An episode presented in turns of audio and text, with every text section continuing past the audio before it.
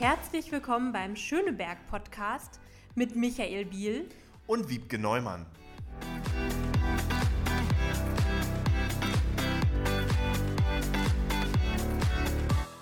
Ja, ihr beiden, ich würde sagen, wir starten einfach mal. Wir haben heute eine ganz besondere Folge. Wir haben nämlich ein, äh, eine äh, Person aus Schöneberg zu Gast, die eine absolute Expertin in Sachen Pflege ist. Liebe Julia Pohlmann, wir begrüßen dich ganz herzlich in unserem Schöneberg-Podcast in der Folge 9. Toll, dass du dabei bist. Hi Julia. Hallo, vielen Dank, dass ich mit. Gerne und Wiebke, dir natürlich auch herzlich willkommen in einer weiteren Folge des Schöneberg-Podcasts. Ja, ich freue mich drauf. Liebe Julia, bevor wir so richtig loslegen und ein nettes Gespräch miteinander führen über ein sehr, sehr ernstes Thema, ähm, stellen wir unsere Gäste immer erst vor und dann starten wir so eine kleine Frage-Antwort-Runde. Da wechseln äh, Wiebke und ich äh, mich ab, aber bevor wir das machen, wie gesagt, eine kleine Vorstellung, wer Julia Pohlmann ist. Julia, du bist äh, 1995 ähm, als Pflegerin ausgebildet worden, da hast du dein Pflegeexamen abgelegt und im Nachgang hast du gleich in einer sehr ehrwürdigen Einrichtung gearbeitet, nämlich im Herzzentrum äh, Berlin und dort in der herzchirurgischen Nachsorge. Und äh, danach hat es dich dann erstmal äh, in andere Gefilde sozusagen verschlagen. Du hast das tolle Berlin, das tolle Schöneberg verlassen und hast neun Jahre woanders gelebt und gearbeitet, und zwar in einer Fachklinik für Herzchirurgie auf der Intensivstation. Und ähm, danach hattest du das Bedürfnis, noch wesentlich mehr zum Thema Pflege zu lernen und hast ein Studium angefangen, hast vier Jahre lang äh, Pflegemanagement in der Evangelischen Fachhochschule in Berlin studiert und dich dort äh, weitergebildet und äh, deine berufliche Laufbahn noch stärker auf das Thema Pflege konzentriert. Und wenn man sich deinen Werdegang in der Pflege so anguckt, kann man ganz klar feststellen, du hast das nicht nur von der Pike auf gelernt, sondern du hast das dann fachlich auch nochmal fundiert studiert und bist zu Recht eine absolute Expertin in, in Sachen Pflege. Genau, und du hast nach deinem Studium dann auch wieder den Weg in die Praxis eingeschlagen. Ähm, du hattest zahlreiche Führungspositionen auch in der Pflege inne, von der Pflegedienstleitung in einem Heim bis zur Wohnbereichsleitung in einer Wohngemeinschaft für an Demenz erkrankten BewohnerInnen und Menschen mit Behinderungen. Du hast also sehr viel Erfahrung da auch gesammelt und ich freue mich ganz besonders, dass ähm, wir dich heute hier haben und äh, diese Podcast-Folge machen können, weil der Grundsatz Pflege geht uns alle an. Ähm, ich glaube, den können wir heute hiermit zeigen. Absolut. Julia, wir steigen mal in die erste kleine Frage ein. Ich, ähm, in der Politik wird seit ein paar Jahren viel über Pflege gesprochen, aber ich habe so das Gefühl, dass ähm, in der Gesellschaft, also in den Familien, immer erst dann über Pflege gesprochen wird, wenn es soweit ist, wenn ein Pflegefall mal passiert. Und äh, vorher ist das so ein Thema, was man ungern sozusagen diskutiert. Äh, und ähm, mein Eindruck ist, dass, dass das erstens viel mehr passieren muss. Pflege gehört nicht an den Rand der Debatte, sondern mitten in die Gesellschaft, weil Wiebke hat es gerade gesagt, Pflege geht uns alle an. Und äh, wenn ich mich mit Menschen unterhalte, die in der Pflege arbeiten, ähm, habe selbst auch erlebt, was Pflegekräfte leisten, weil zum Beispiel meine Großeltern äh, gepflegt werden mussten, habe ich immer den Eindruck, das sind Menschen, die ein großes Interesse an Menschen haben, die ein großes Herz haben, mit absoluter Leidenschaft äh, in diesem Job unterwegs sind. Und deswegen für dich die erste Frage, wie bist du eigentlich überhaupt zur Pflege gekommen? Was hat dich angetrieben, in die Pflege zu gehen? Ich finde die Arbeit mit Menschen einfach toll. Also ich habe mich ähm, am Anfang gar nicht so bewusst für diese Arbeit mit Menschen entschieden.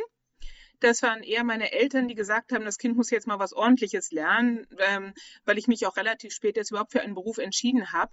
Und in der Ausbildung war es dann wirklich erstmal vergleichsweise hart, weil ich am Anfang auch nicht wirklich informiert war. So, das muss man ehrlich sagen. Und dann am Ende der Ausbildung habe ich festgestellt, das macht irre viel Spaß, einfach mit Menschen zusammenarbeiten und bei weitem nicht nur mit den pflegebedürftigen Menschen, sondern wirklich auch mit deren Angehörigen macht es Spaß, zusammenzuarbeiten. Es macht Spaß mit den Kolleginnen. Es sind sehr wenig Männer in der Pflege, hauptsächlich Kolleginnen zusammenzuarbeiten. Mir hat es zunehmend ähm, Spaß gemacht, das kann man erst nach dem Studium dann wirklich raus, mit den Azubis in der Pflege, also mit den Schülern zusammenzuarbeiten und dann eben auch entsprechend weiterzugeben, was ähm, mein eigenes Wissen betrifft und von den Schülern wiederum zu lernen, denn die Pflege hat sich in den Jahren ja auch etwas verändert. Die Prioritäten in der Schule sind anders gesetzt worden. Also grundsätzlich, es macht sehr, sehr viel Spaß, mit Menschen zusammenarbeiten, jedweder Couleur. Und vom pflegebedürftigen Menschen kann man auch enorm viel lernen. Das muss man dazu sagen. Also es geht nicht nur darum, dass die ein Manko haben. Es geht nicht nur darum, dass sie vielleicht geistige, körperliche Einschränkungen haben. Die haben manchmal Charaktere, wo man selber denkt, okay, das wäre mir auf der Straße nicht begegnet.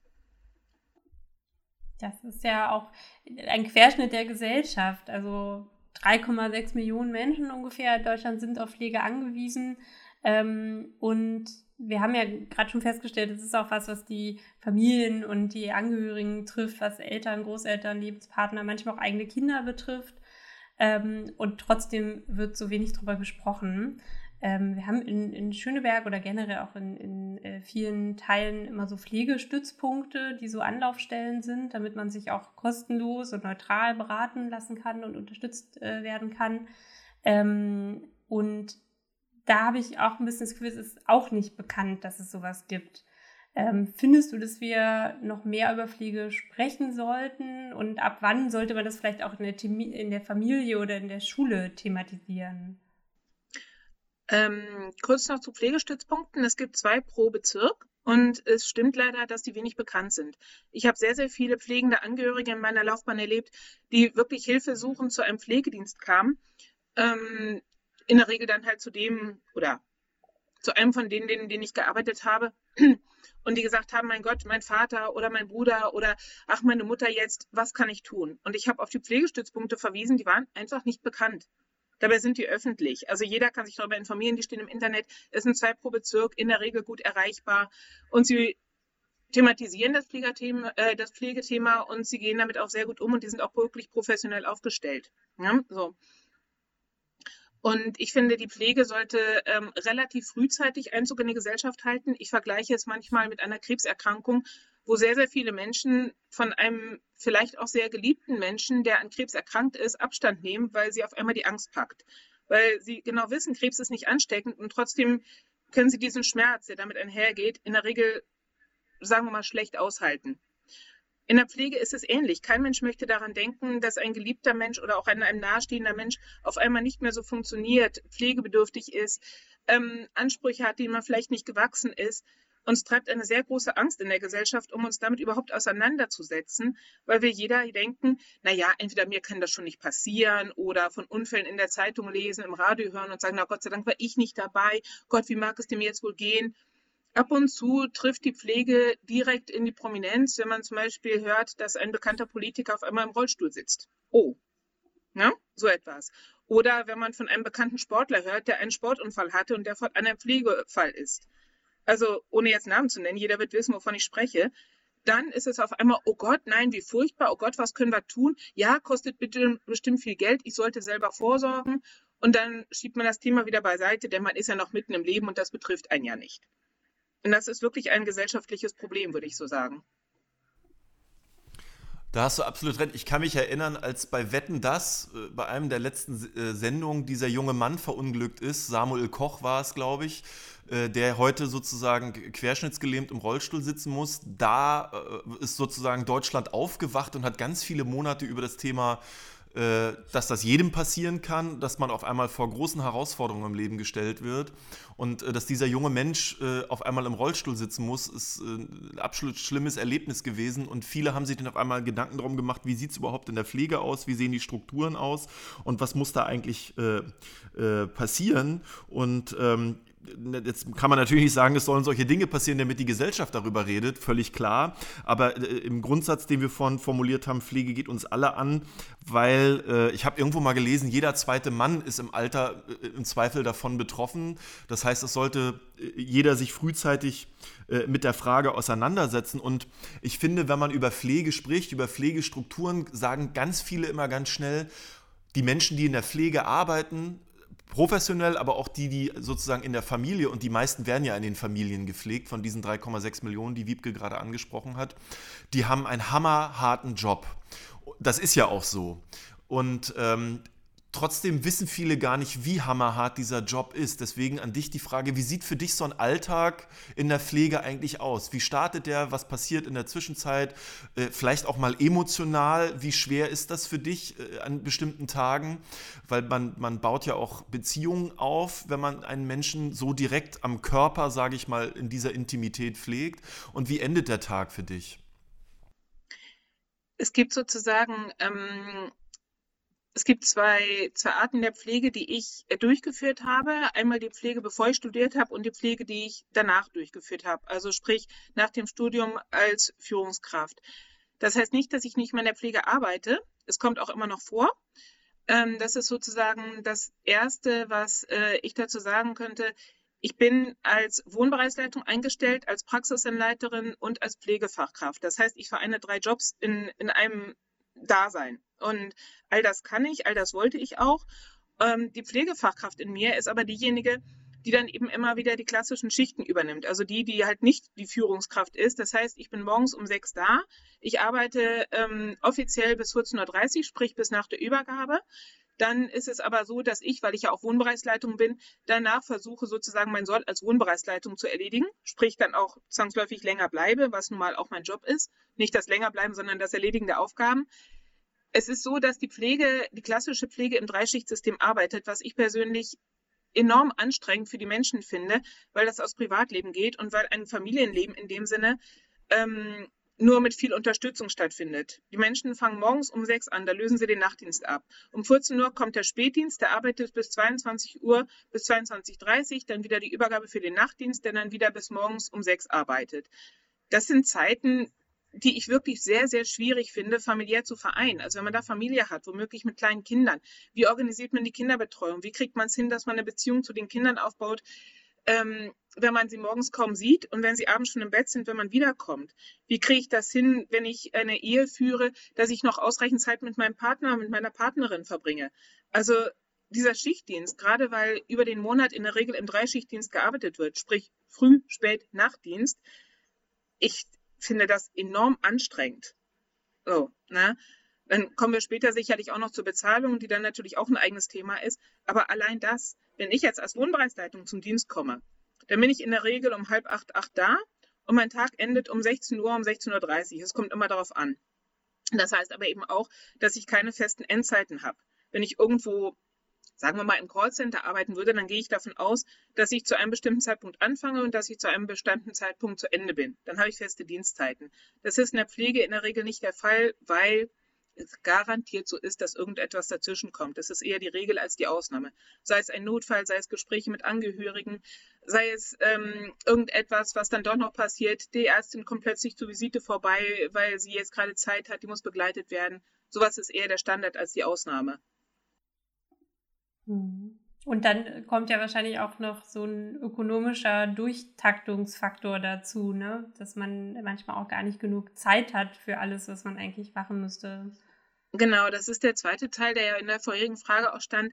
Es geht ja auch um die Beziehung zu den Menschen, wenn ich das richtig rausgehört habe, und um ähm, die Art, damit ähm, auch einfach mit der einigen seelischen Stabilität damit zurechtzukommen.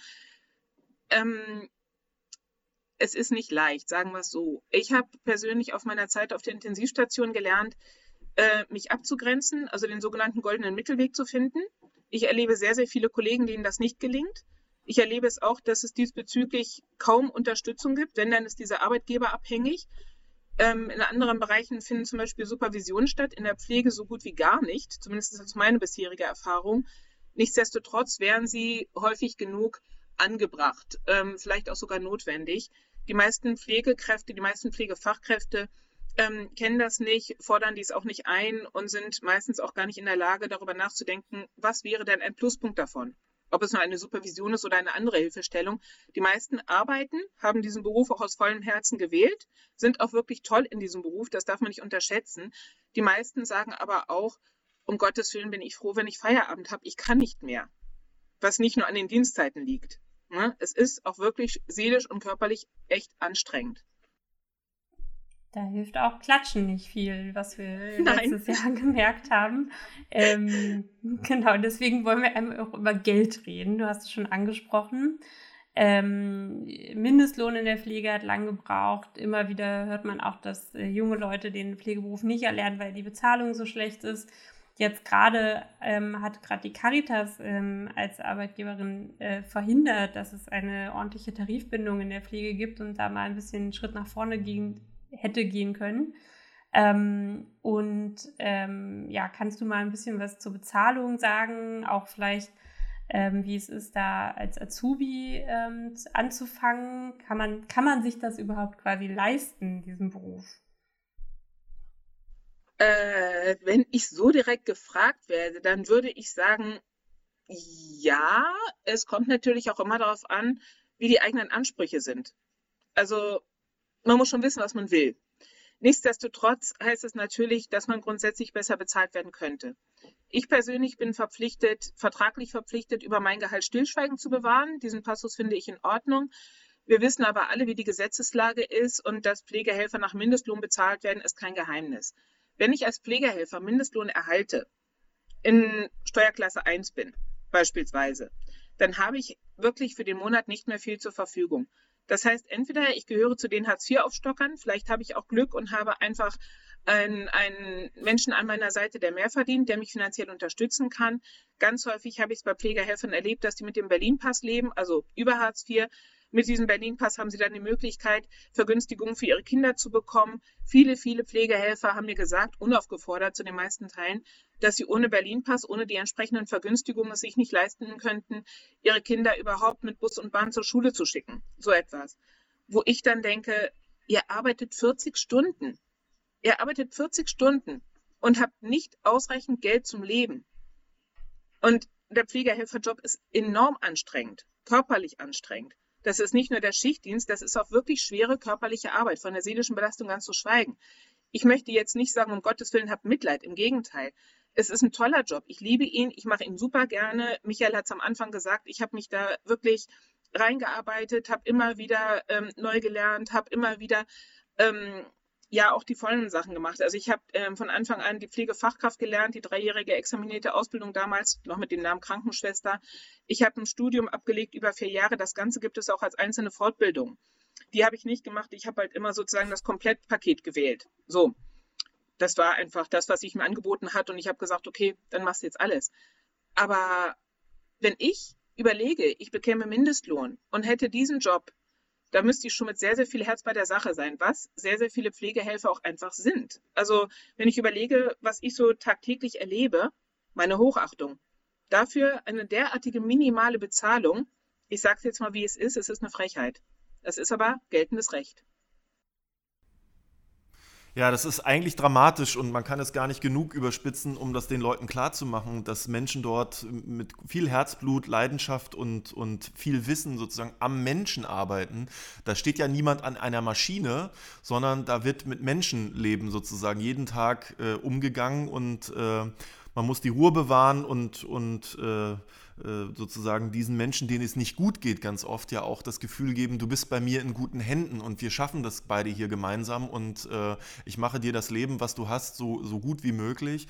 Und äh, dazu gehört nicht nur Wertschätzung, Wiebke hat es gerade gesagt, klatschen reicht nicht, sondern am Ende des Tages muss man von seiner Arbeit auch gut leben können. Und das ist in der Pflege leider nicht der Fall und da muss auch ganz schnell wesentlich mehr passieren als das, was bisher passiert ist. Das hört man ja an allen Ecken und Enden.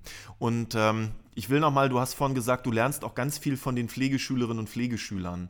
Äh, wir wissen alle, es gibt zu wenige Menschen, die diesen Beruf ergreifen. Es gibt einen absoluten Fachkräftemangel in der Pflege. Das hat was mit Wertschätzung zu tun, das hat aber vor allem äh, was mit, äh, du hast es vorhin beschrieben, mit Arbeitszeiten zu tun, mit diesem Schichtmodell und mit der Bezahlung. Jetzt die Frage an dich ähm, äh, was, was muss passieren, damit jüngere Menschen oder, oder junge Menschen nach äh, der Schule sagen, ich erlerne den Pflegeberuf und ähm, beschreib vielleicht nochmal so ein bisschen, was, was so ein Pflegeschüler, Pflegeschülerin äh, in der Pflegeeinrichtung so erlebt jeden Tag. Was, was bedeutet das, wenn man diesen äh, Beruf erlernt, so einen sozialen Beruf und ähm, sag mal vielleicht auch ein bisschen was zur Abbrecherquote. Wie viele stellen relativ schnell fest, das ist gar nichts für mich, weil das doch emotional eine sehr, sehr herausfordernde Arbeit ist, weil man mit Schicksalen zu tun hat, die logischerweise nicht immer ganz einfach zu verkraften sind.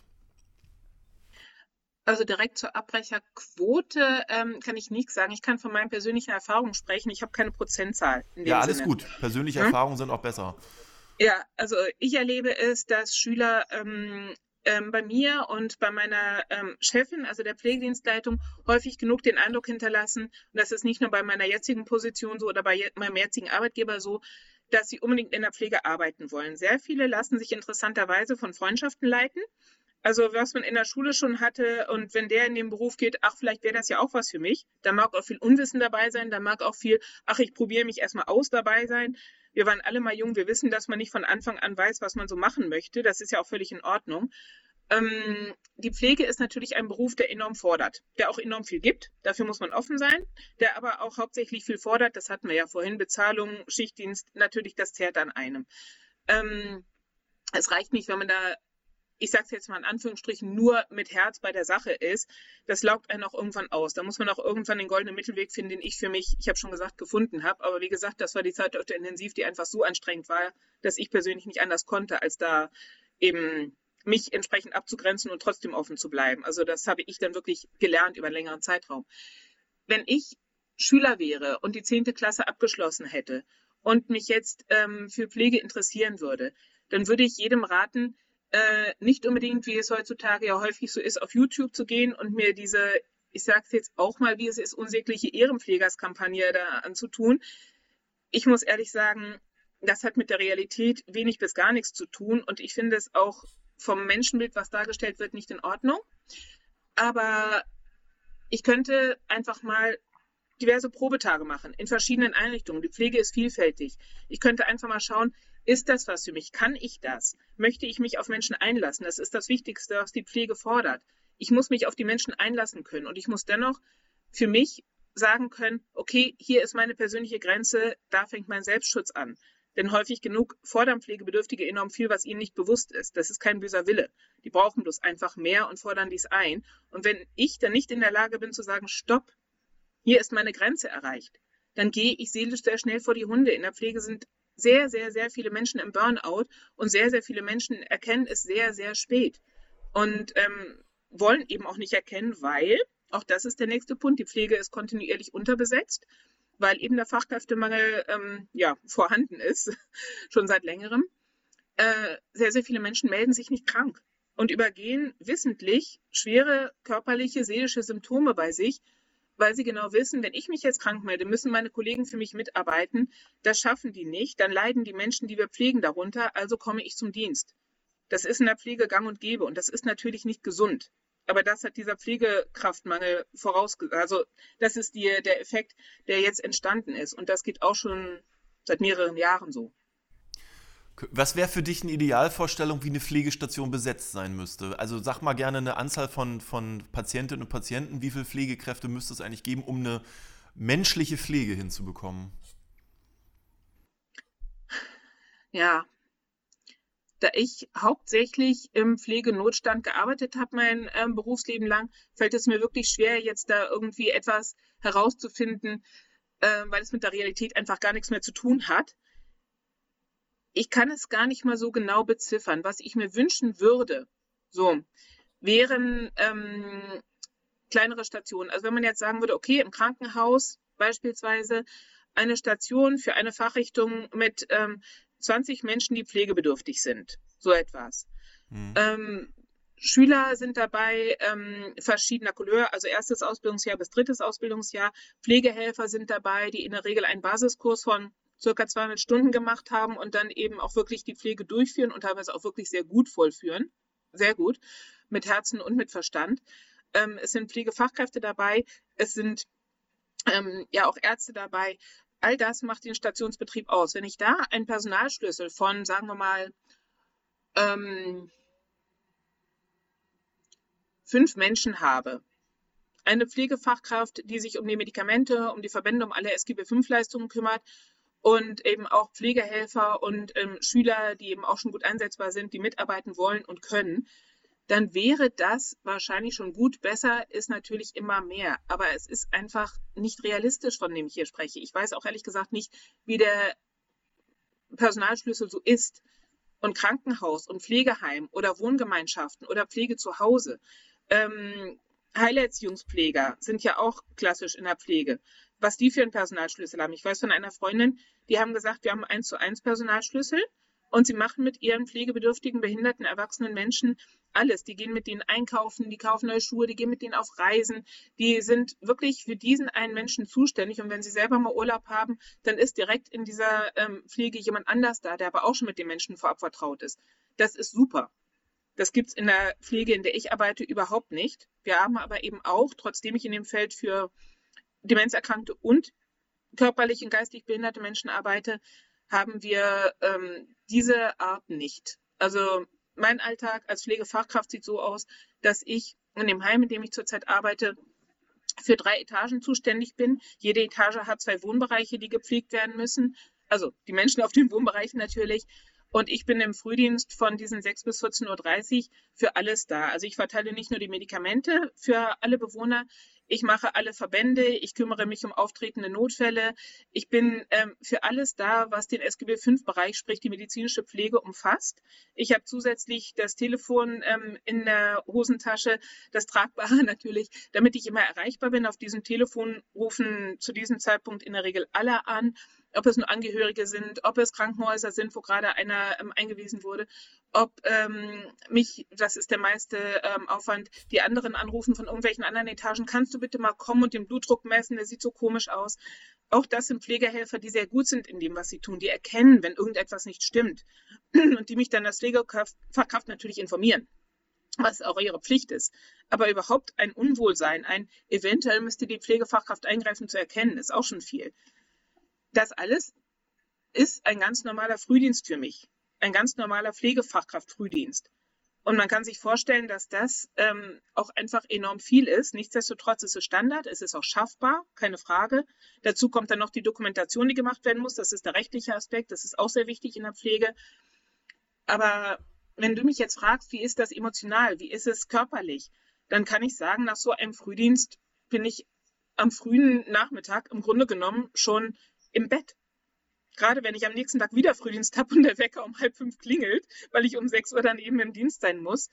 Also ja, es ist anstrengend. Es gibt Menschen, die es besser verkraften. Ich mache gerne Witze über mein Alter und sage, ich kann das nicht mehr, ich bin zu alt dafür, was sicherlich auch eine große Rolle spielt.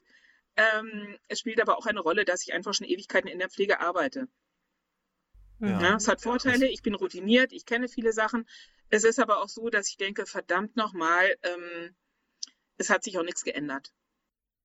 Hm. Und das ist, man merkt ja auch, ähm, es gibt ja auch Zahlen, dass die Verweildauer im Beruf gar nicht so hoch ist, dass viele Leute schon nach wenigen Jahren ähm, dann doch einen anderen Beruf ergreifen, manchmal weiterhin innerhalb der Gruppe der sozialen Berufe dann was anderes machen oder auch wirklich dann was komplett anderes.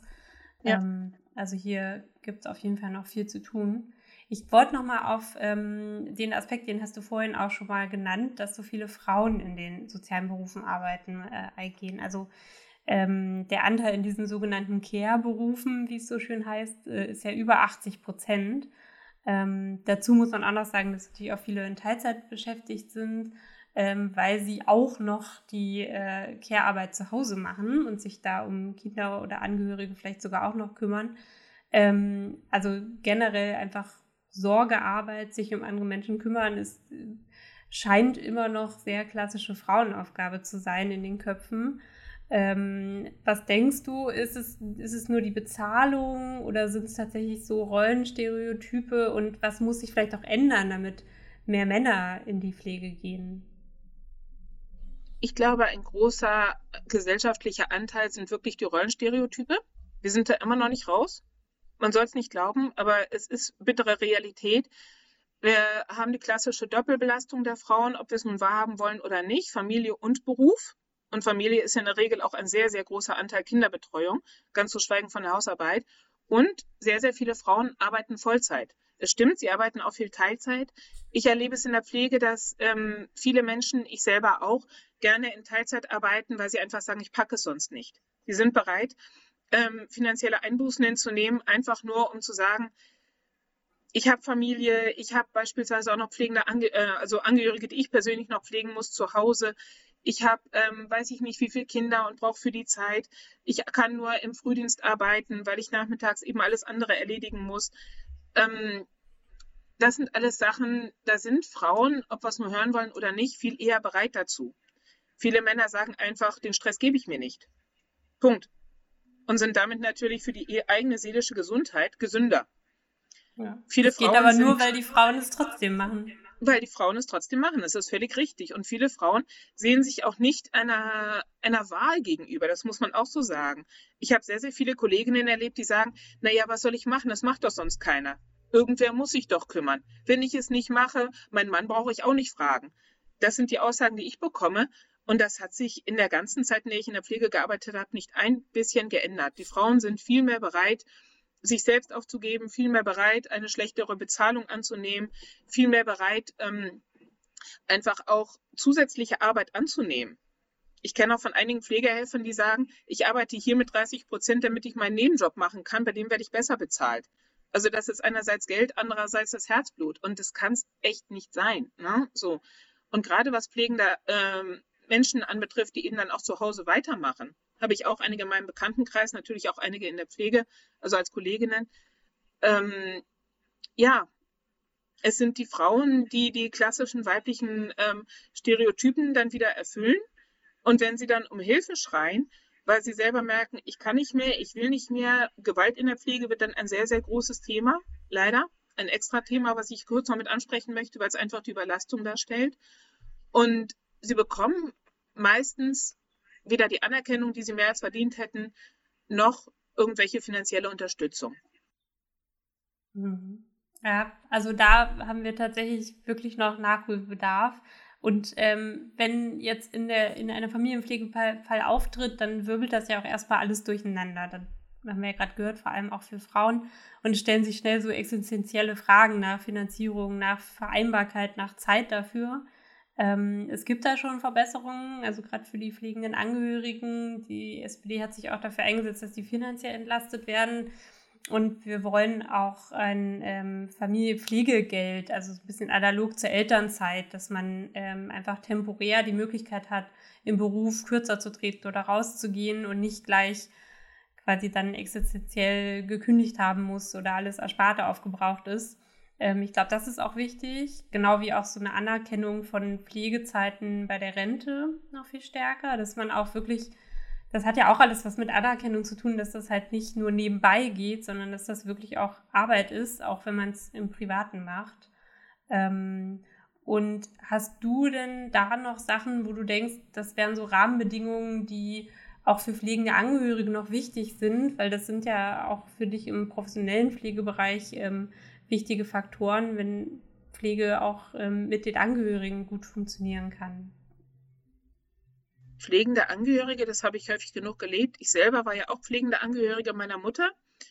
Ähm, das war ähm, etwas merkwürdig, weil ich ja nur vorab schon professionell unterwegs war und weil ich auch das Krankheitsbild meiner Mutter sehr gut kannte, äh, weil ich auch in diesem Krankheitsbild, auch das war dem Mensch, schon länger gearbeitet habe, mich damit sehr gut auskannte. Ich hatte zu dem Zeitpunkt schon studiert, also ich war sozusagen professionell in der privaten Pflege ähm, es hat mir in dem Moment, muss ich ehrlich sagen, nichts geholfen. Ich war genauso überfordert. Ich war genauso, ähm, oh Gott, was mache ich jetzt? Ich muss kündigen. Meine Mutter braucht mehr Hilfe. Die kann ich mir alleine einkaufen. Ähm, die Inkontinenz kann dazu. Wir haben uns gemeinsam als Familie um meine Mutter oder um unsere Mutter in dem Moment gekümmert. Ähm, die Kinder meiner Schwester und mir waren dabei. Ähm, es hat relativ lange gedauert, bis wir selber erstens diesen Zustand als so schlimm, wie er dann war, wirklich wahrnehmen konnten. Ähm, wir haben gehandelt, bevor wir wirklich begriffen haben, was wir da tun, weil es auch keine andere Möglichkeit blieb. Jedem anderen pflegenden Angehörigen wird es genauso gehen. Die Pflege ist in der Regel dann da, wenn man nicht damit rechnet und muss sofort erledigt werden. Ob es ein Unfall ist, ob ein demenzerkrankter Mensch, der bisher nicht großartig auffällig war oder man konnte es viel hinter, naja, mein Gott, im Alter werden wir alle mal vergesslich verstecken. Ne? ich habe auch schon am Anfang gesagt, in der Regel will man es nicht wahrhaben. So, nicht nur, weil es Mühe macht, sondern weil es auch einfach seelisch schwer verkraftbar ist. Wenn aber ein demenzerkrankter Mensch immer häufiger die Thermoskanne auf die Herdplatte stellt, um den Kaffee aufzuwärmen, dann geht es irgendwann nicht mehr. Oder andere kleine Fehlleistungen im Alltag. Die packen die Handtasche in den Ofen und stellen sie an, weil sie irgendetwas anderes darin sehen. Das sind also wirklich auch gefährliche Sachen, die dann passieren. Und ob man es nun wahrhaben will oder nicht, auf einmal hat man pflegebedürftige Menschen in der Nähe, womöglich zu Hause, um die Ecke. Ganz häufig werden die Menschen dann aus der Stadt, in der sie wohnen, dann in die eigene Stadt irgendwie noch umgezogen, wenn man dann merkt, okay, es geht nicht mehr, auch aus eigener emotionaler Verantwortung,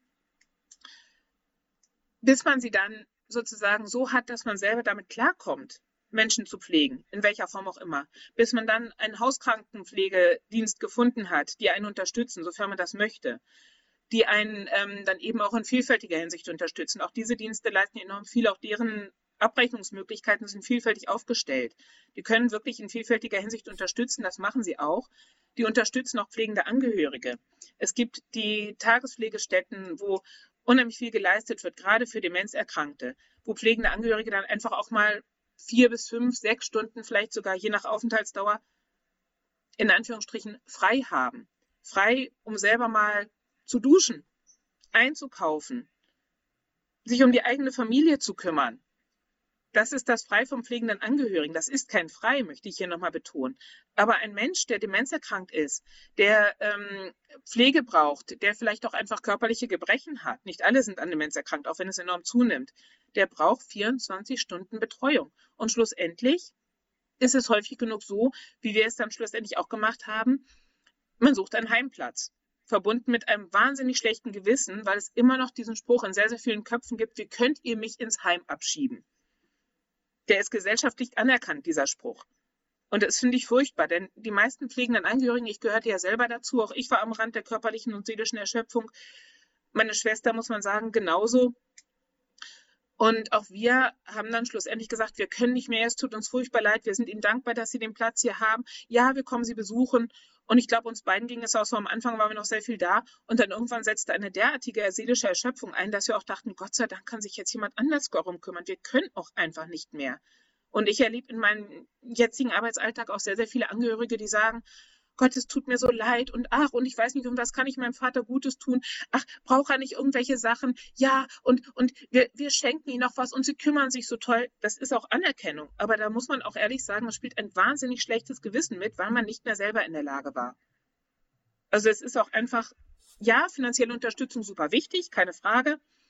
Seelisch ist es etwas, wo man auch selber, glaube ich, einfach viel, viel mehr machen müsste und meistens selber nicht die Möglichkeiten sieht, die man so haben könnte. Würdest du, also ich habe ich hab das Thema bei meiner äh, Oma mütterlicherseits erlebt, die später dann auch sehr pflegebedürftig wurde, mein Opa auch und äh, meine Eltern beide Vollzeit berufstätig und trotzdem immer wieder versucht, das irgendwie zu organisieren und äh, meine Großeltern lebten eine Stunde von, von uns entfernt. Das heißt, da kam die Fahrerei dann auch immer noch dazu. Auch dieses, was du beschreibst als schlechtes Gewissen, das sind ja meine Eltern. Die haben mich äh, ein Stück weit zu dem gemacht, was ich heute bin. Und ich habe die verdammte Verpflichtung, mich darum zu kümmern. Äh, äh, würdest du sagen, du bist nur in der professionellen Pflege unterwegs? Aber würdest du sagen, man sollte doch versuchen, solange es geht, zu Hause das irgendwie zu organisieren, weil äh, sozusagen, äh, es gibt ja diesen Spruch, einen alten Baum verpflanzt man nicht und äh, vielleicht ähm, äh, kann man sozusagen zu Hause den älteren Menschen, wenn es jetzt um ältere Menschen geht, das doch noch ein Stück äh, hinauszögern, dass es sozusagen ganz dramatisch wird, weil man in den eigenen vier Wänden oder zumindest im, im Umkreis der Familie ist und dort sich vielleicht auch etwas geborgener fühlt, ähm, bevor sozusagen dann letztendlich ein Pflegeheim äh, äh, in Betracht gezogen werden muss. Du hast ja beschrieben, welche Dinge da passieren können. Wenn sowas passiert, ist völlig klar, dass man dann rund um die Uhr Betreuung braucht. Aber ähm, äh, ich bin noch nicht davon betroffen, aber ich spüre in mir schon, oh Gott, wenn du vor diese Entscheidung gestellt wirst, äh, ich habe ein super Verhältnis zu meinen Eltern, das kann man denen doch gar nicht antun. Und trotzdem sagt der Verstand, du bist kein Profi, und äh, bevor Ding, schlimme Dinge passieren, musst du einfach diesen Weg wählen. Aber äh, es gibt, ja, es gibt ja Länder, wenn ich mir jetzt Italien zum Beispiel angucke, da ist das völlig normal, dass die Alten bis ins hohe Alter bei den Kindern dann irgendwie leben. In Deutschland ist das nicht unbedingt so, obwohl auch so viele bei uns äh, zu Hause gepflegt werden von, von den Ehepartnerinnen und Ehepartnern oder von, der, von den Kindern. Äh, würdest du sagen, man soll es erstmal probieren zu Hause, bevor man diesen anderen Weg wählt?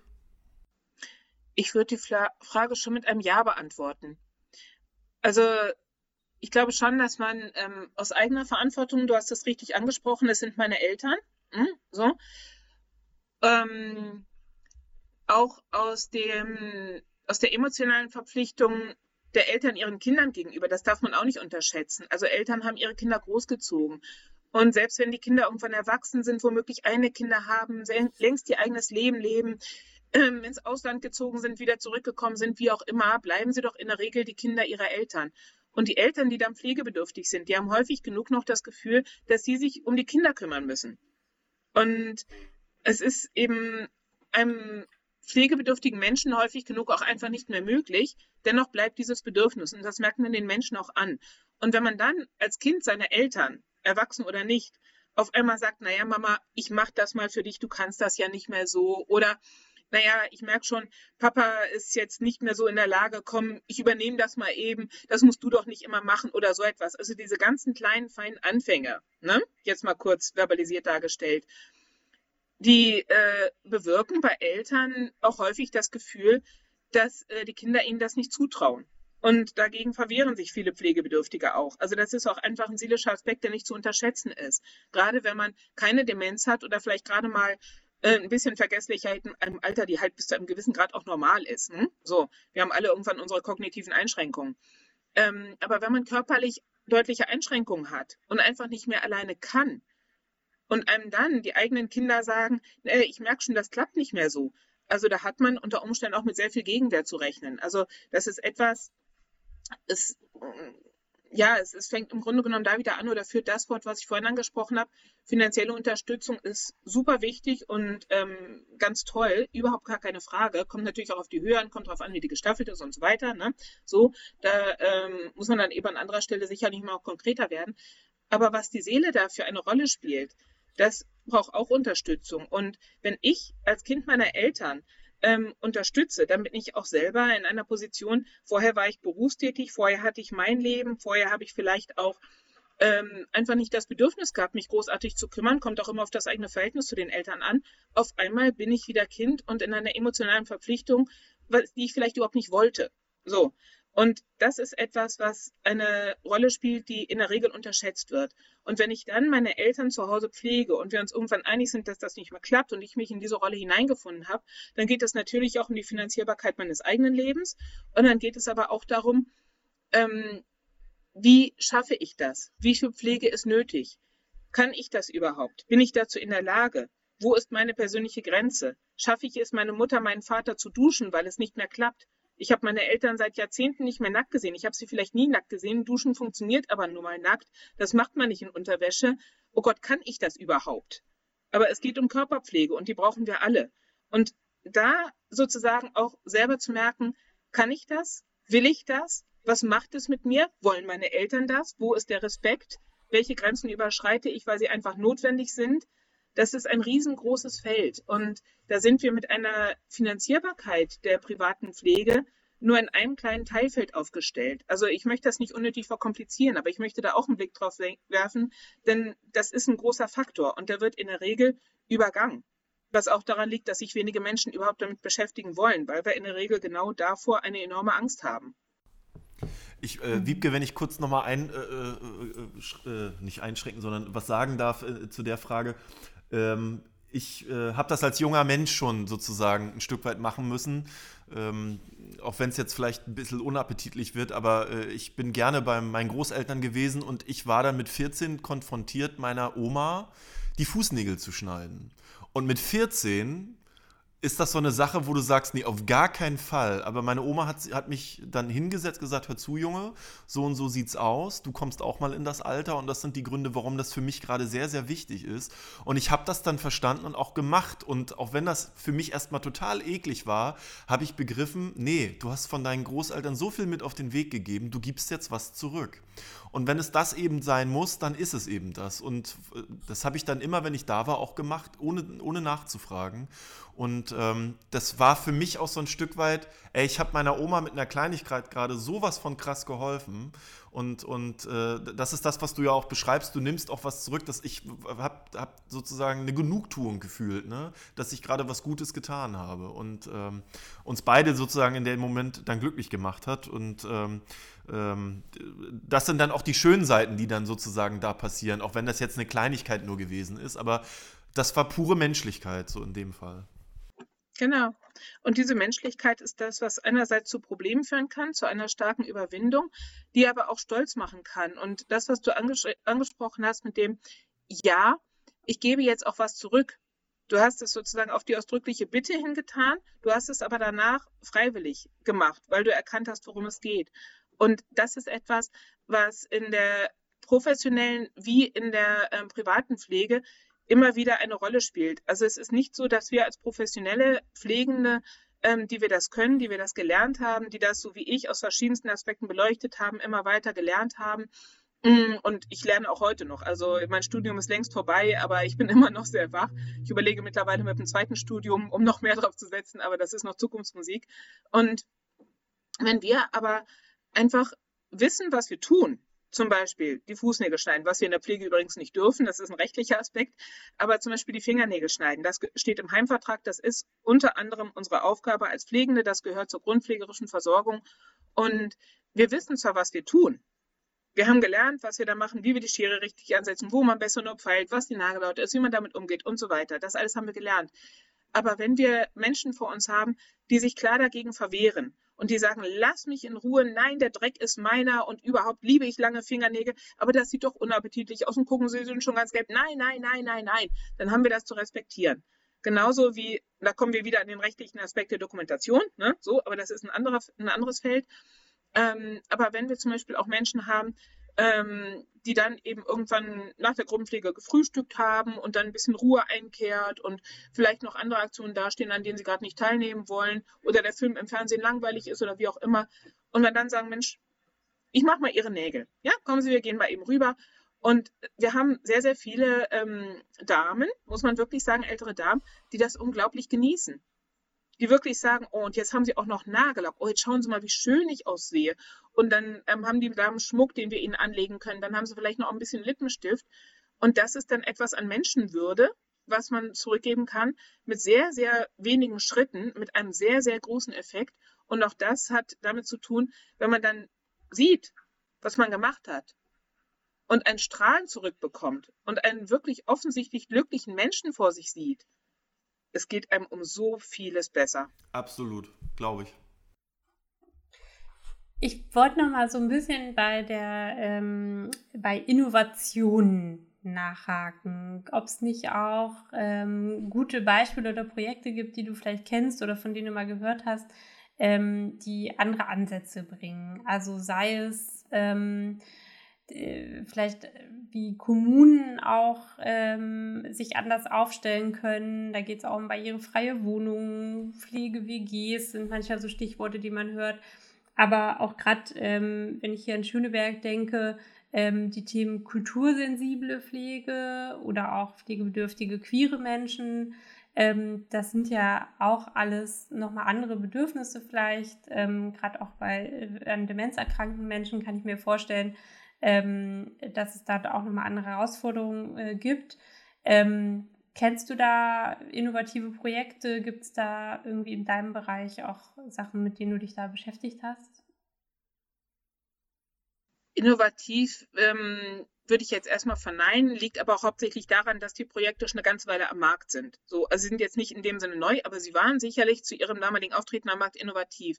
Also als ich zum Beispiel noch in meiner Ausbildung ähm, gelernt habe, als ich meinen Einsatz in der ambulanten Pflege hatte, da ähm, hat meine Kollegin mir gesagt, ach guck mal, da steht die Konkurrenz zum Beispiel. Da sind wir einfach an einem anderen Auto vorbeigefahren, war mit unserem eigenen Pflegedienst unterwegs und ich sag, Mann, Mann, Mann, das ist aber ein buntes Auto. Also es war wirklich bunt beklebt. So nicht mit irgendwelchen Aufklebern, sondern ähm, einzelne Teile des Autos waren bunt beklebt.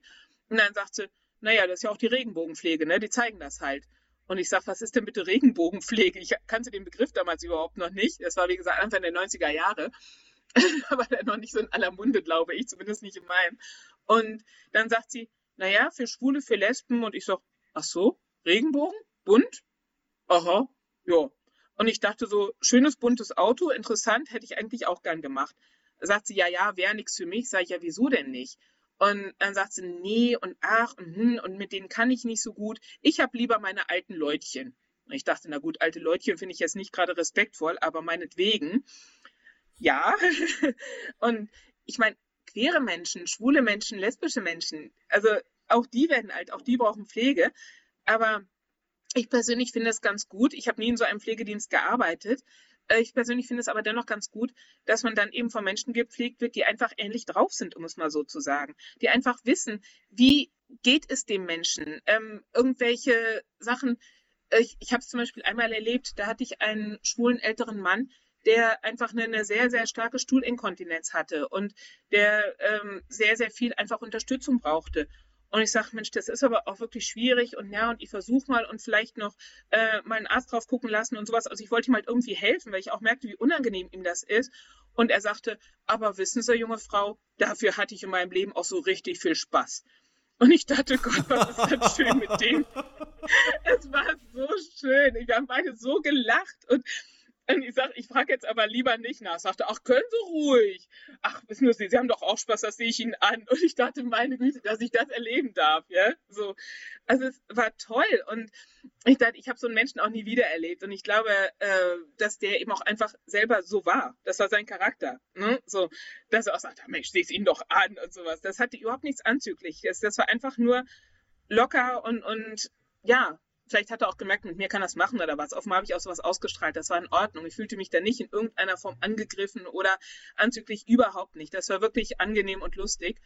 Und dann habe ich meine Kolleginnen über diesen Menschen reden hören. Ähm, und die waren eher abfällig unterwegs. Und ich sage, aber warum denn? Ja, wie kann man nur? Das ist doch ekelig. Sage ich, vielleicht sagt er, dass das, was ihr macht, auch ekelig ist. Das kann doch wohl nicht wahr sein. Also ich war damals wirklich noch nicht lange aus der Ausbildung raus und fühlte mich wirklich sozusagen in seinem Namen beleidigt. So. Und ich habe es nicht erlebt, dass da großartige Unterstützung kam. Die meisten leben sehr in ihrer eigenen Welt oder haben auch sehr, sehr eigene Wertvorstellungen. Insofern ist es umso wichtiger, dass queere Pflege, sage ich jetzt einfach mal Regenbogenpflege, wie sie damals benannt wurde, nicht nur existiert, sondern eben auch wirklich für alle Menschen, die das Bedürfnis danach haben, also pflegebedürftig, aber dann eben auch, ich möchte speziell gepflegt werden. Ich möchte von jemandem gepflegt werden, der weiß, wie es mir geht, der vielleicht auch selber das durchgemacht hat, was ich durchgemacht habe. Ob es nur Anerkennung in der Gesellschaft ist, ob es irgendwelche Geschlechtserkrankungen waren, ob es keine Ahnung was ist, ne, sowas. Einfach alles, was vielleicht spezifisch mitspielt. Nicht, dass das nur diesen Bereich betrifft, um Gottes Willen, das betrifft Heteromenschen genauso. Aber ich habe die Erfahrung gemacht, dass Menschen, die sich sozusagen ihren Platz in der Gesellschaft mehr oder minder erkämpfen mussten, so, weil sie eben nicht der Standard der Sexualität sind und weil sie leider auch immer noch angefeindet werden, einfach auch andere Arten von Unterstützung brauchen. Absolut. Das ist zwar an der Sexualität festgemacht, aber das ist so. Ich habe äh, vor einiger Zeit mal äh, in der Schwulenberatung Berlin den Lebensort Vielfalt äh, besucht und dort mit, mit den Bewohnerinnen und Bewohnern der, der äh, alten WG. Das sind Menschen, die pflegebedürftig sind und dort in einer alten WG zusammenwohnen, mich unterhalten dürfen. Und ähm, da hat mir dann einer gesagt, weil ich ihn gefragt habe, was ist denn jetzt so der Unterschied für dich? Warum bist du hierher gekommen und nicht woanders? Hat er gesagt, ganz klar, er möchte mit seiner äh, Pflegerin auch darüber reden können, ganz locker, frei äh, wie seine Ehe mit seinem Ehepartner, der nicht mehr lebt, äh, gewesen ist, ohne irgendwie ein komisches Gefühl zu haben. Da ging es nicht um Sex oder um irgendwelche genau. anderen äh, Krankheiten, sondern es ging einfach um sein Leben, was er hatte und äh, der Respekt, den er sozusagen dafür auch ähm, in einem Gespräch erleben möchte. Und deswegen ist kultursensible Pflege Ganz, ganz wichtig und ich bin äh, super happy, dass wir äh, im zweiten Lebensort Vielfalt am Südkreuz, dort baut nämlich die Schwulenberatung ein, ein generationenübergreifendes Wohnprojekt, wo es auch zu einer äh, solchen WG kommen wird. Und äh, der Andrang ist sehr, sehr groß. Das heißt, äh, die Nachfrage ist auch sehr, sehr groß äh, genau. danach. Deswegen ist das ein ganz, ganz wichtiges Thema. Und Regenbogenpflege finde ich ein tolles Wort. Ähm, äh, darüber können wir öfter sprechen, Wiebke. ich fand es damals auch sehr passend. ja. Nee, es ist einfach auch super wichtig. Und kultursensibel bedeutet natürlich auch Menschen, die in einem anderen Kulturkreis groß geworden sind. Da sind wir schnell beim Thema Flüchtlinge, ähm, da sind wir schnell beim Thema ähm, Parallelgesellschaft und so weiter. Also es geht bei weitem nicht nur um eine Sexualität, die in die Gesellschaft nicht ausreichend integriert ist oder immer noch zu großen Teilen darum kämpfen muss. Es geht eben auch darum, dass viele, viele Menschen einfach der deutschen Sprache nicht mächtig sind und auch das fällt natürlich unter kultursensible Pflege andere Sprache, anderer Glauben, Russisch, Jüdisch, so etwas. Also das ist natürlich auch kultursensible Pflege, die entsprechend behandelt werden muss. Ja, äh, Wiebke hat es vorhin ein Stück weit schon angedeutet, auch in der Pflege äh, vollzieht sich seit Jahren eine massive Ökonomisierung. Alles kostet viel Geld, alles soll aber wenig Geld kosten, damit sozusagen am Ende Geld verdient werden kann. Ähm, nur ist es kein Geheimnis, dass die SPD sich dafür ausgesprochen hat, dass es in der Pflege auch eine Vollversicherung geben soll, damit eben kein Mensch darauf achten muss, was in meinem Portemonnaie ich mir überhaupt oder durch mein Portemonnaie ich mir überhaupt leisten kann, welche Zusatzmöglichkeiten mir in der Pflege zur Verfügung stehen, die ich mir dazu kaufen kann, sondern dass jeder Mensch von vornherein weiß, sollte ich pflegebedürftig werden, äh, ist staatlich organisiert über ein Versicherungssystem, dass ich die bestmögliche Pflege bekomme, egal wer ich bin, wo ich herkomme oder was ich in meinem Geldbeutel habe. Äh, wie erlebst du Pflege aus der finanziellen Sicht? Also was, was, was bedeutet das für so einen Pflegebedürftigen, der äh, jahrelang nur ein ganz kleines Einkommen gehabt hat? Der ist in der Regel sozialhilfeabhängig. Und das ist ein verdammt hartes Los, wenn ich das mal so sagen darf also was ich sehr häufig erlebt habe, war ähm, die Pflegebedürftigkeit, die einen ja in der Regel jetzt vielleicht nicht plötzlich, aber doch unvorbereitet trifft, was natürlich auch viel damit zusammenhängt, dass man es nicht rechtzeitig wahrhaben möchte, sowohl als Angehöriger als auch selber Pflegebedürftiger. Sehr, sehr viele sagen einfach, das kriege ich schon hin und stellen viel zu spät fest, ich schaffe es überhaupt nicht mehr. Ähm, spätestens dann kommen dann in der Regel erstmal die pflegenden Angehörigen ins Spiel. Aber wenn ich mich dann, weil es nicht mehr anders geht, ob als Angehörige oder als selber Pflegebedürftiger um meinen Heimplatz, um meinen Platz in einer Pflege-WG oder wie auch immer bemühe und ich dann Preise gesagt bekomme, die ab mindestens 2000 Euro aufrecht gehen, mhm. dann falle ich mit einem mein Leben lang relativ geringen Einkommen, weil ich vielleicht selber in Teilzeit gearbeitet habe, weil ich keine andere Möglichkeit hatte, weil ich in einem Beruf gearbeitet habe, der nicht gut bezahlt wurde, ich falle wirklich hinten über. Ich stelle mit einem Schlag fest, ich kann mir das nicht leisten. Ich brauche es, und zwar dringend, aber ich kann es mir nicht leisten. Dann sagt mir mein Gegenüber in der Regel, dann bleibt die Sozialhilfe für Sie. Dann nennen wir Ihnen mal ähm, die Möglichkeiten, die Sie haben. Ähm, suchen Sie sich einen Ansprechpartner beim Sozialamt aus. Wir helfen Ihnen beim Ausfüllen des Antrags und so weiter. Ja, wunderbar. Wir haben einen Sozialstaat. Die Sozialhilfe springt in der Regel ein. Die Sozialhilfe geht in der Regel auch an die Angehörigen, denn die Sozialhilfe hat das Subsidiaritätsprinzip, das heißt, das Nachrangigkeitsgebot gilt. Das heißt, die Sozialhilfe springt erst ein, wenn alle anderen Gelder aufgebraucht sind. Was dann leider auch dazu führt, und das gibt wirklich massive familiäre Konflikte, ich habe es nie anders erlebt, dass wenn irgendwo zum Beispiel ein Haus zum Eigentum vorhanden ist, dieses Haus veräußert werden muss, denn die Pflege desjenigen muss finanziert werden. Die Sozialhilfe springt nicht ein und lässt den Angehörigen das Eigentum. Also sowas passiert dann und das ist natürlich auch noch etwas, was über die Pflege dann weit hinausgeht. Also Finanzierbarkeit der Pflege schlägt da unter Umständen ordentliche Wellen. Und dennoch ist es natürlich möglich, mit der Hilfe der Sozialhilfe dann eben einen Heimplatz zu bekommen, auch eine Pflege, die einem ähm, entspricht, zu bekommen und dann auch irgendwann anständig beerdigt zu werden. Das Ganze hat dann natürlich nichts mehr zu tun mit, ach, wenn wir bei der Beerdigung bleiben, mit einem Blumenmeer oder mit äh, toller Musik oder ich weiß nicht was. Das ist aber auch nicht unbedingt eine anonyme Beerdigung, ein sogenanntes Armengrab. Den Begriff gibt es ja Gott sei Dank nicht mehr. Ähm, da ist es ein, ein Zwischending. Und die Sozialhilfe sorgt dafür, dass auch Menschen, die wenig Geld haben, anständig unter die Erde gebracht werden können. Aber es ist eben auch so, dass 120 Euro Taschengeld pro Monat, das ist das, was von der Sozialhilfe eben ähm, gegeben wird, so ist zumindest mein aktueller Stand, davon muss sehr, sehr viel bezahlt werden und die reichen in der Regel nicht. Und wir haben gerade bei uns im Pflegeheim aktuell ähm, meine Position laut, haben wir Sozialhilfeempfänger, die, ähm, ich nenne es jetzt mal teure Erkrankungen haben, die teure Medikamente erfordern, die ähm, mit einer Neuentdeckung von Medikamenten, wo die Pharmaindustrie jetzt gerade etwas auf den Markt geworfen hat, ähm, einen sehr, sehr viel besseren, äh, eine sehr viel bessere Lebensqualität hätten. Diese Medikamente sind zu teuer. Die können die nicht bezahlen und die Krankenkasse übernimmt die nicht, weil die Medikamente so teuer sind. Ja, Sozialhilfeempfänger. Gibt's nicht. Hauterkrankung, die mit einer bestimmten Pflege sehr viel besser würde. Diese Pflege kostet 60 Euro. Die reicht vielleicht einen knappen Monat lang, wenn man damit sparsam umgeht. Die ist nicht drin. Und wenn man das dann hört, dann denkt man wieder, Mist. Ja, ja, allerdings. Das ist einfach mangels Geld. Eigentlich, eigentlich sehr, sehr menschenunwürdig. Äh, liebe Julia, ich kenne dich ja schon etwas länger und äh, weiß auch, was du so privat äh, auch noch äh, sozusagen vor der Brust hast und wo du dich engagierst im Ehrenamt. Ich bin immer wieder erstaunt, dass du äh, im Ehrenamt sowohl politisch, aber auch beim, beim DLRG unterwegs bist, äh, hier bei uns im Bezirk, und dass du dafür die Zeit immer noch findest und mit, mit deiner dir eigenen Art freundlich, sympathisch, auf die Menschen zugehend ähm, dich engagierst. warum ist dir Ehrenamt wichtig? Du könntest jetzt auch sagen, du hast so einen krassen Job, du beschäftigst dich mit deiner Tochter und liegst dann lieber auf der Couch oder gehst spazieren und kümmerst dich um dich selbst. Nein, du findest auch noch die Zeit, dich um andere, auch in deiner privaten Umgebung sozusagen zu kümmern, dich für etwas einzusetzen. Ich glaube, dass mir das gut tut. Also ich merke auch, dass es mir gut tut. Es ist ja nicht nur, ich habe diesen Beruf natürlich aus einer sehr starken sozialen Ader erwählt ohne diese wäre es mir nicht möglich gewesen, den Beruf auszuüben oder das Recht nicht überhaupt so lange da drin zu bleiben und diesen Beruf dann eben auch noch auszubauen, siehe das Studium und die nachfolgende Arbeit als Führungskraft. Die DLRG, muss ich ehrlich sagen, ist natürlich auch einfach Sport, der mir gut tut.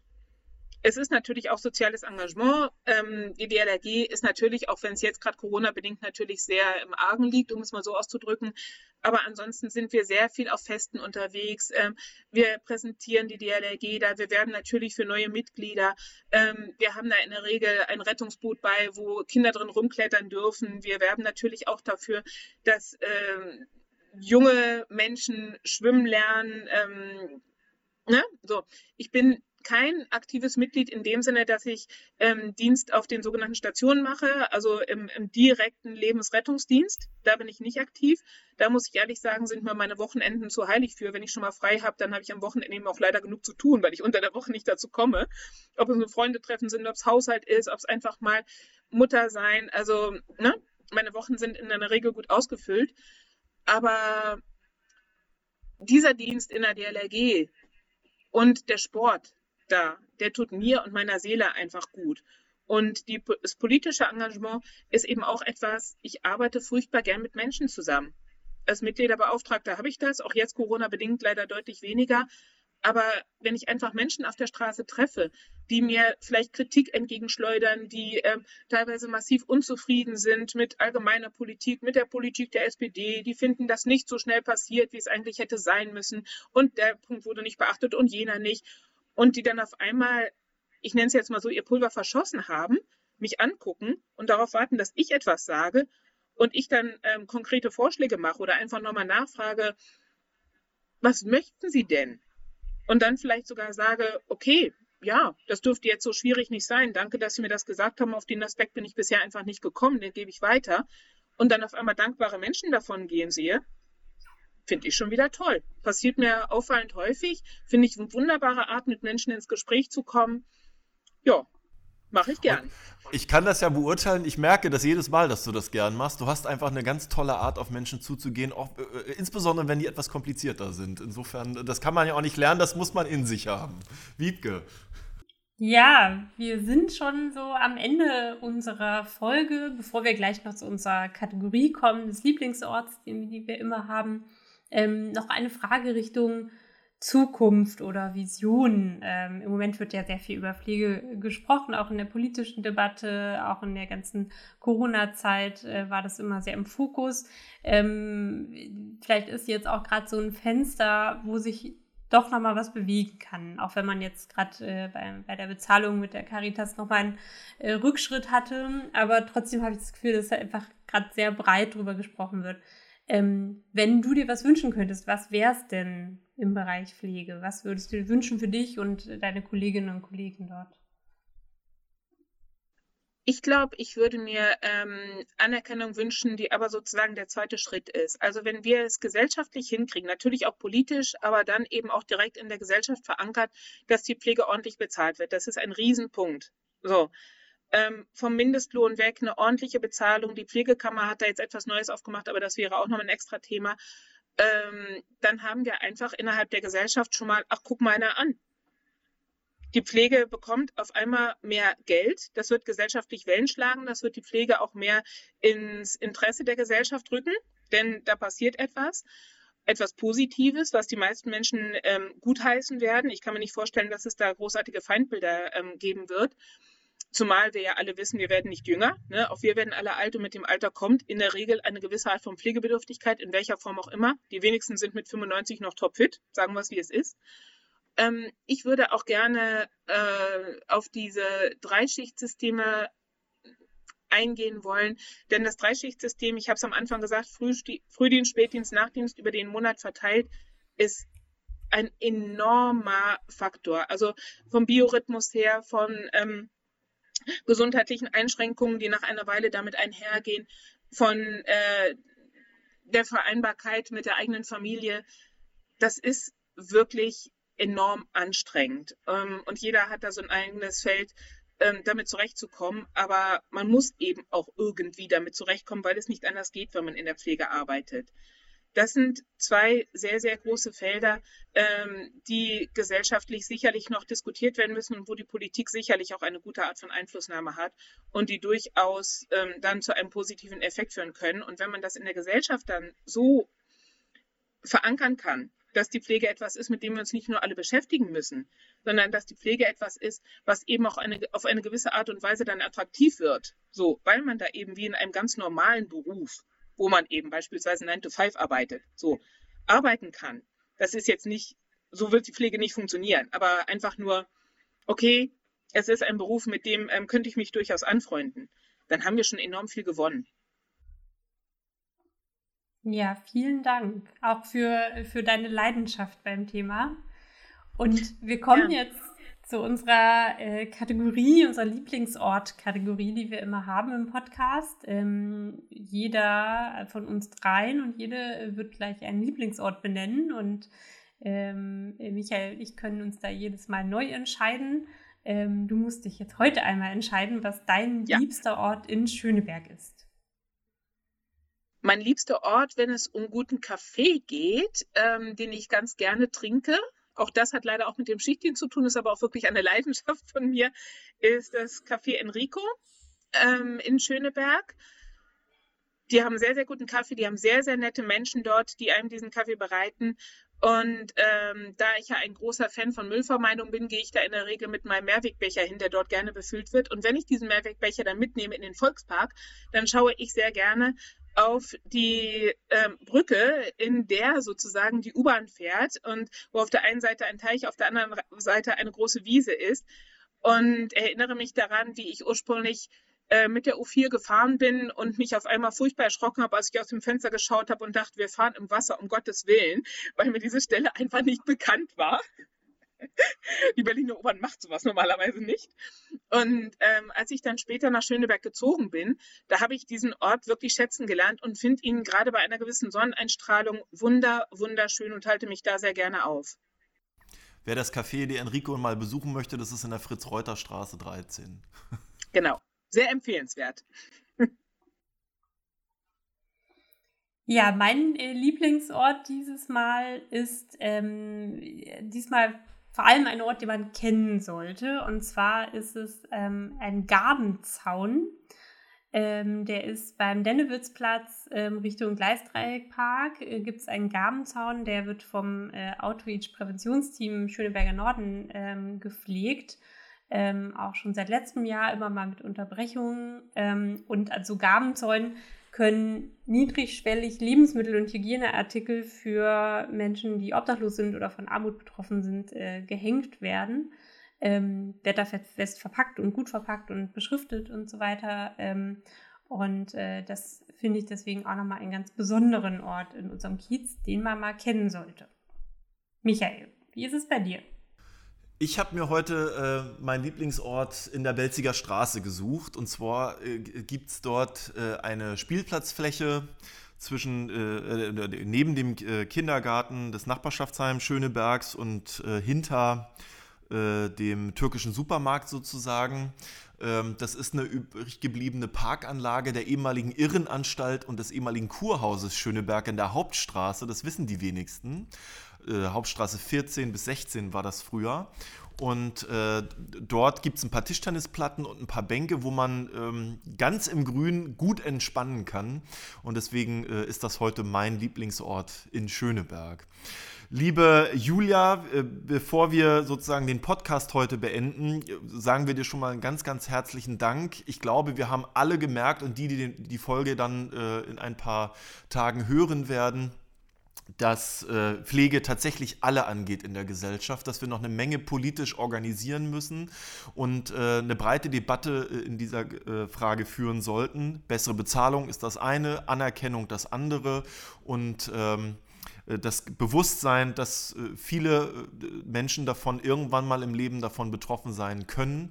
Und wir danken dir ganz herzlich, dass du deinen Einblick aus der Praxis uns gegeben hast, auch ein paar Denkanstöße mitgegeben hast. Und ähm, wir haben uns gefreut, dass du heute dabei warst. Wir werden uns an der einen oder anderen Stelle natürlich immer mal wieder in Schöneberg sehen. Und Wiebke und ich versprechen dir, dass wir diese Folge ähm, in Schöneberg sozusagen bekannt machen werden, nach Schöneberg tragen werden, damit so viele Menschen wie möglich äh, deine Stimme aus der Praxis hören. Und bevor wir äh, Tschüss sagen heute, hat Wiebke nochmal wieder das Hausmeisterliche. Ja, vor allem auch nochmal ganz herzlichen Dank, Julia. Das äh, war wirklich. Super gern. Ja, also einfach auch mit Herzblut, das hat man gemerkt. Und das äh, macht es ja auch nochmal ganz anders, als wenn man sich irgendwelche ähm, Sachen mal durchliest zum Thema Pflege, das so zu hören. Also danke Genau, und das äh, Hausmeisterliche ist wie immer nochmal der Hinweis, dass man uns auf allen möglichen Portalen hören kann. Ähm, es gibt eine Webseite dein-schöneberg.de slash podcast, ähm, wo man alle Links zu allen Portalen findet. Ansonsten findet man uns auch einfach mit googeln oder suchen äh, als Schöneberg Podcast. Und ähm, ihr könnt uns gerne Themen und Menschen aus Schöneberg vorschlagen, ähm, über die wir sprechen können. Und vor allem könnt ihr gerne uns weiterempfehlen an Nachbarinnen und Nachbarn in Schöneberg. Soweit für heute und dann bis zum nächsten Mal. Ja. Viel Spaß beim Vielen Reinhören. Alles Gute. Bis ganz bald.